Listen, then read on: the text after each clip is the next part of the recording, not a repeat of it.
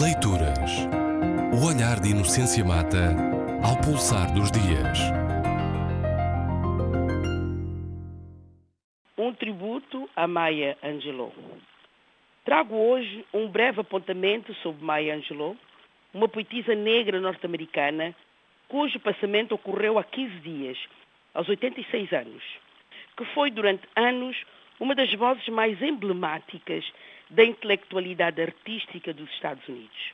E, no entanto, tão pouco conhecida fora. Maya Angelou, seu pseudônimo, na verdade chamava-se Margaret Ann Johnson, um nome bastante solista, é uma referência da militância pelos direitos cívicos das populações negras dos Estados Unidos, numa altura em que os negros não podiam votar, não podiam sentar-se à frente dos autocarros, ao lado de um branco e nem podiam utilizar as mesmas portas de entrada ou as, mesmas casas de banho públicas. Para quem tende a relativizar a história e ver na rememoração do passado o empecilho futuro, lembro que isto acontecia há 50 anos. Vem daí a sua ligação com Malcolm X, de quem foi amiga, e com Martin Luther King, de quem era amiga e com quem trabalhou. Viviam-se os frenéticos e decisivos anos 60, que marcariam a história dos Estados Unidos, com os assassinatos de Malcolm X, John e Robert Kennedy e Martin Luther King. E culminariam com o fim da segregação racial. Maia continuaria a sua ação, que apenas terminaria com a sua morte. Foi próxima da Casa Branca, tanto da administração de Gerald Ford como na de Jimmy Carter era amiga pessoal dos Clinton, participaria numa das cerimónias de eleição de Bill Clinton com a declamação de um poema, declamação essa que seria premiada. E era muito próxima de Barack Obama, que afirmou ter a irmã Maya assim chamada, uh, ter sido a irmã Maya assim chamada por causa de Maya Angelou. Era das americanas negras, ou melhor, como se diz nos Estados Unidos, African American, mais respeitados no campo do pensamento, tendo Barack Obama dela dito ter sido uma das estrelas mais brilhantes dos nossos tempos. Foi uma grande lutadora pelos direitos dos mais desfavorecidos, contra o racismo, contra preconceitos de toda a ordem. Acerca disso, disse ela que o preconceito é um fardo que confunde o passado, ameaça o futuro e torna o presente inacessível. Uma pessoa, dizem aqueles que com ela privaram, de académicos a políticos, de artistas a gente comum, de uma grande singeleza humana.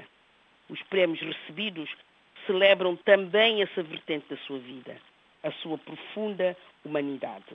Mas Maya Angelou foi mais do que militante de direitos cívicos. A sua carreira como poetisa, cineasta, atriz, dançarina, cantora, roteirista, está recheada de prémios, homenagens e tributos. Uma vida celebrada e conseguida a pulso. De motorista de autocarro, dizem que é a primeira motorista negra em São Francisco, a escritora celebrada eh, disse uma vez, eh, portanto, eh, numa das suas eh, entrevistas, aliás, a entrevista quando ela fez 80 anos, ela disse que se tinha inventado a si própria, que tinha ensinado a si própria muito. É autora, começou como poetisa com um livro, porventura tardio, tinha ela 42 anos, um livro I Know Why the Caged Bird Sings, um livro já traduzido no Brasil, que eu saiba, ainda não em Portugal. Eu sei porque o pássaro canta na gaiola. E esse livro, aos 42 anos, publicado em 1970, foi impulsionado por James Baldwin, outro grande escritor negro norte-americano. Na verdade, não é vaidade quando Maia diz que ela se tinha inventado a si própria e que tinha aprendido muito consigo própria. É que ela teve uma infância pobre e difícil. Não difícil porque pobre, mas porque feita de desamor, violação por um membro da família, o que a levou a silêncios dolorosos, daí o título do livro. Eu sei porque o pássaro na gaiola canta. Solidão e uma maternidade precoce, numa altura em que ser mãe solteira era passaporte para marginalidade social, numa sociedade tão puritana como americana.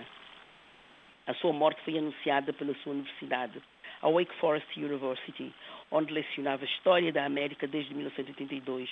E do seu anúncio consta a seguinte afirmação, muito emblemática de uma instituição patronal. A professora Angelo era um tesouro nacional, cuja vida e ensinamentos inspiraram milhões em todo o mundo. Nada mais verdadeiro. Eu, por exemplo, aprendi com a persistência de Maya Angelou que nem sempre é possível agradar. Muitas vezes as nossas opiniões incomodam e nem por isso temos de nos acomodar.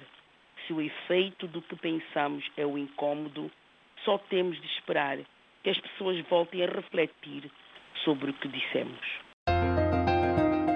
Leituras. O olhar de Inocência Mata ao pulsar dos dias.